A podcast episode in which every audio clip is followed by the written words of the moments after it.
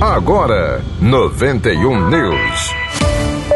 Notícia do RN. Um mutirão realizado pela Secretaria de Estado da Saúde Pública, CESAP, vacinou contra a Covid 1.849 pessoas em situação de rua por todo o Rio Grande do Norte.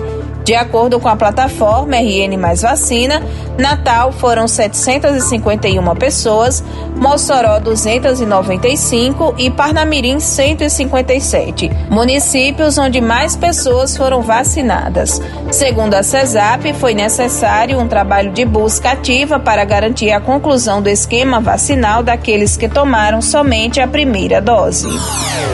Economia. O Rio Grande do Norte deixou de ser o estado com menor custo de construção civil do Brasil em abril, após nove meses nessa colocação. Isso porque o estado teve um aumento de 3,6% no preço do metro quadrado no último mês.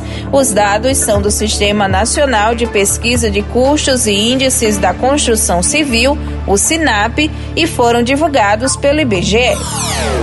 91 News, produção e apresentação Luísa Gualberto. Próxima edição amanhã às 11 horas. Você continua com a apresentação do arquivo 91, músicas de qualidade. 91 News.